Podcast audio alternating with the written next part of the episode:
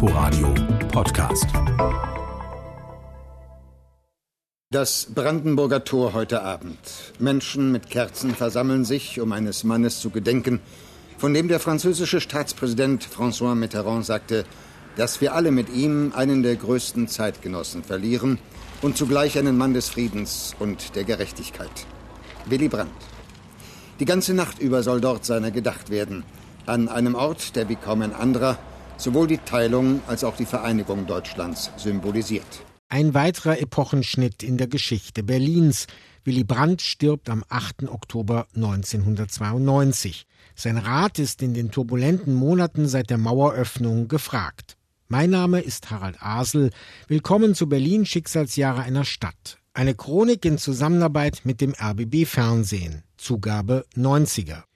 Im Alltag zeigt sich so einfachwegs nicht zusammen, was zusammengehört.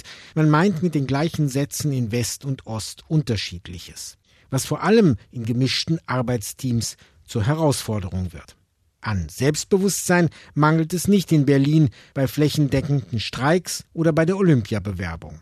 Bei so viel Aufbruch heißt es immer wieder Abschied nehmen. 55 Bücher sind über mich geschrieben worden, also bitte. Denken Sie nicht, dass ich die Bücher lese, um da von mir zu lesen, wie wunderbar ich war. Ich gehe mich einen Dreck an. Aus Berlin in die Welt. Die Schönebergerin Marlene Dietrich stirbt am 6. Mai 1992 in Paris. An Marlenes ausgehobener Grabstelle in der ersten Reihe der zweiten Abteilung herrscht touristischer Hochbetrieb. Ein amerikanisches Fernsehteam zum Beispiel gruppiert Marlene-Fans vor das Grab. Ich meine, das war ihr letzter Wunsch, hier äh, bestattet zu werden. Aber ein Weltstar, eine wirklich Legende, ich glaube, sowas wird es nie mehr geben. Ich habe sie sehr gerne gehabt, denn sie hatte wirklich Talent für alles. Ja? War eine nette und eine flotte Frau. Aber nicht alle Berliner haben Marlene so gerne gemocht. Zwei Männer, die auf dem Friedhof die Gräber ihrer Angehörigen pflegen, sehen das schon etwas anders. Es gibt viele bedeutende Menschen, wo nicht so viel Theater gemacht wird. Ja. Sie hat sich ja abgewandt von uns. Sie wollte ja von Deutschland nicht wissen. Schön. Ich bin kein Verehrer von Marlene Dietrich. Aber es gibt ja so viele Verehrer, die schon seit Tagen rumpilgern. Man wird laufend gefragt, äh, wo das Grab ist oder wo die Mutter liegt und so weiter. Abschied von Marlene Dietrich, letzter endgültiger Abschied von einem Weltstar und die Beisetzung auf dem Friedhof an der Stubenrauchstraße in Berlin-Friedenau. Der Sarg von Marlene Dietrich hat bereits den Friedhof erreicht und er wird jetzt im Kondukt über den Friedhof zum Grab geleitet. Auch Leipzig ist schön, in München der Föhn. Doch es gibt eine Stadt, die heißt Berlin, Berlin.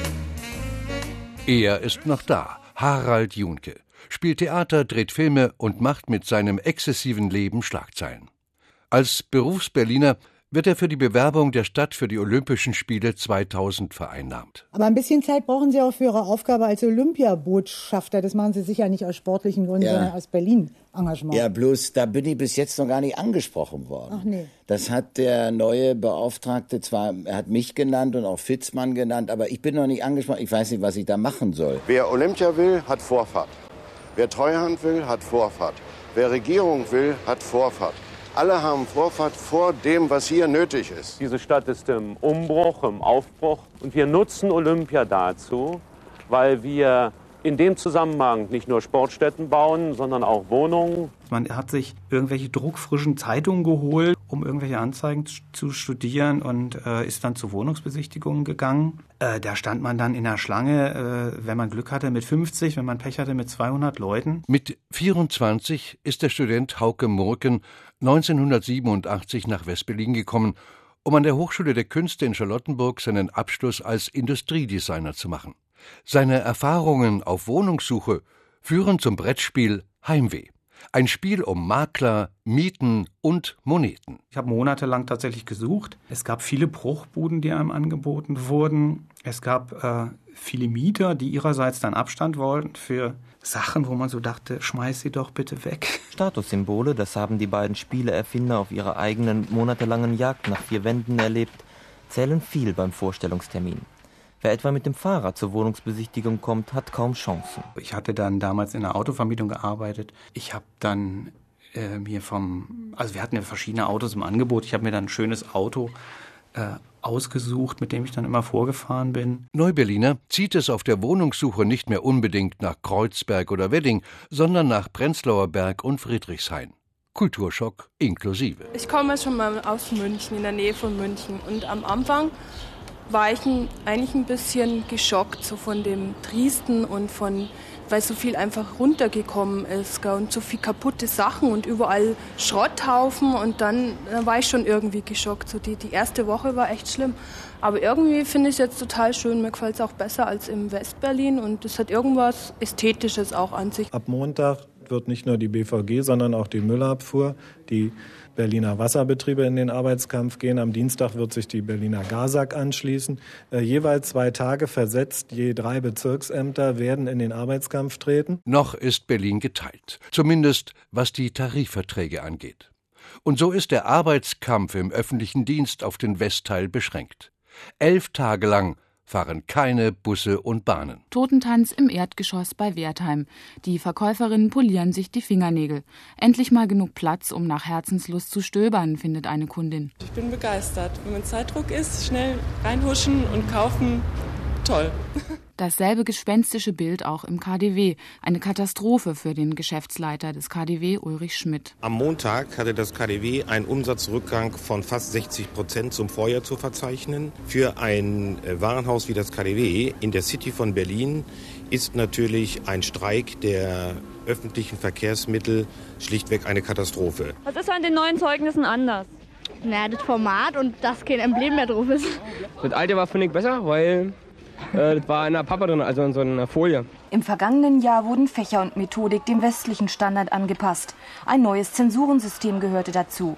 Sehr schnell hatte die gewohnte Einzelschreiberei ein Ende. Wir waren das letzte Jahr mit dem DDR-Abitur, mit den ähm, festgelegten zwölf Jahren. Und das Problem war aber, dass wir sozusagen in diesem Jahr die sechs Noten bekamen. Christiane Paul ist 1992 17 Jahre alt und wird mit ihrem Debütfilm Deutschfieber bekannt. Sie merkt bald, dass der Einigungsprozess auch von Abiturienten einiges abverlangt. Was aber noch hinzukam, wir haben noch einen Faktor bekommen als Ostdeutsche. Wir haben, ich habe ich weiß nicht mal 1,5 oder was. Das heißt, mein Abitur hatte einmal die Abwertung durch die plötzlichen sechs Zensuren und noch durch diesen Faktor, der nochmal die Abiturnote schwächte. Das war furchtbar. Meinst du, dass die TU Unterschiede macht zwischen West- und Ostabitur? Na, ich hoffe nicht. Ich hoffe, die je nach den Zensuren, die, die unterscheiden nicht äh, nach Ostler und Westler. Für uns ist Hochschulreife gleich Hochschulreife, egal ob Ost- oder Westabitur. Wir berücksichtigen lediglich den quotenmäßigen Anteil der Bewerber aus den neuen Bundesländern und den alten Bundesländern. Wir hatten daraufhin auch sogar ein Gespräch mit damals dem Bildungsminister Möllemann gemacht. Ich weiß noch, wie enttäuscht wir da waren, weil wir eigentlich jetzt, also wir als ehemalige DDR-Bürger gedacht haben, wir haben ein Mitspracherecht, wir werden gehört, wir erleben jetzt Demokratie. Und das Ernüchternde war, dass wir eigentlich merkten, dass das alles abprallt. Der Besser Wessi und der doofe Ossi, das sind ja Bemerkungen, die nicht zufällig zustande gekommen sind. Auch nicht leicht zusammenzuführen, die Polizei West und Ost. Martin Textor ist Chef der Polizeispezialeinheiten Berlins und weiß um die Befindlichkeiten und Vorurteile. Natürlich haben sich die Ostpolizisten oft als die, als die Doofen gefühlt und sie sind sicherlich zum Teil auch so behandelt worden das Wissen über die Kieze, die es auch in Ostberlin gab, auf das, das konnte man ja nicht verzichten. So dass man also dann gemischte Funkstreifenbesatzungen hatten, die Learning by Doing voneinander gelernt haben. Also ich habe mich natürlich freiwillig gemeldet, ähm, als es damals aufkam, eben Austauschbeamte für den Ostteil der Stadt zu befragen und ob sie freiwillig rübergehen, habe ich gesagt, natürlich. Äh, weil es ist wieder ein neues Aufgabengebiet. Ich wusste zwar nicht direkt, was auf mich drauf zukommt, aber viel anders konnte es natürlich auch nicht sein, als wie jetzt im westlichen Teil. Die Kollegen kamen damals aus dem Westteil der Stadt rüber in die Schönfließer Straße. Da hieß es, wir sind ab jetzt die Chefs, ihr macht, was wir sagen. Ihr werdet alle nochmal auf Schule gehen, einen jahresbegleitenden Lehrgang machen. Und wenn ihr ausgebildet seid, werdet ihr eventuell als Beamter auf Probe übernommen. Andreas Schlüter war bis zur Vereinigung Volkspolizist. Für diese rund 200 Mann für vier Schichten haben wir in etwa zwölf Handfesseln. Mehr nicht. Die meisten haben sich Handschellen aus eigener Tasche gekauft. Die entsprechen zwar nicht den strengen Vorschriften, sind aber besser als gar nichts. Es fehlte uns an allen möglichen Sachen, an Ausrüstung. Wir hatten damals den Analogfunk, wo wir oft ja schon einen Abstand von wenigen hundert Metern keinen Kontakt mehr zueinander hatten. In der Rosenthaler ist eine Frau angegriffen worden. Versuchter Raubüberfall, der Täter wird verfolgt. überfallen oder was? Ja? So sieht's nämlich ja, aus. Hab ich, ja? Die erste Funkwagenbesatzung hat ihn gerade gestellt. Mit diesem Werkzeug ist er der Frau an die Kehle gegangen. Das waren Formen von, von Kriminalität und Gewalt, die kannte man vorher als Ostpolizist nicht. Weil es gab ja auch bei uns in der, zu, zu DDR-Zeiten Körperverletzungen, aber es gab keine Raubdelikte in dem, in dem Fall, also jedenfalls nicht im Prenzlauer Berg. Man hat nicht Messerstechereien gehabt. Und das ist alles das, was plötzlich auf einem eingestürmt ist. Berlin am 2. Januar 1992. 7 Uhr morgens. Eine neue deutsche Behörde öffnet ihre Türen für ein historisches Ereignis. Aktenausgabe. Mehrere Dutzend Bände mit tausenden Seiten hat die Stasi über die DDR-Oppositionellen, die heute kommen, gesammelt.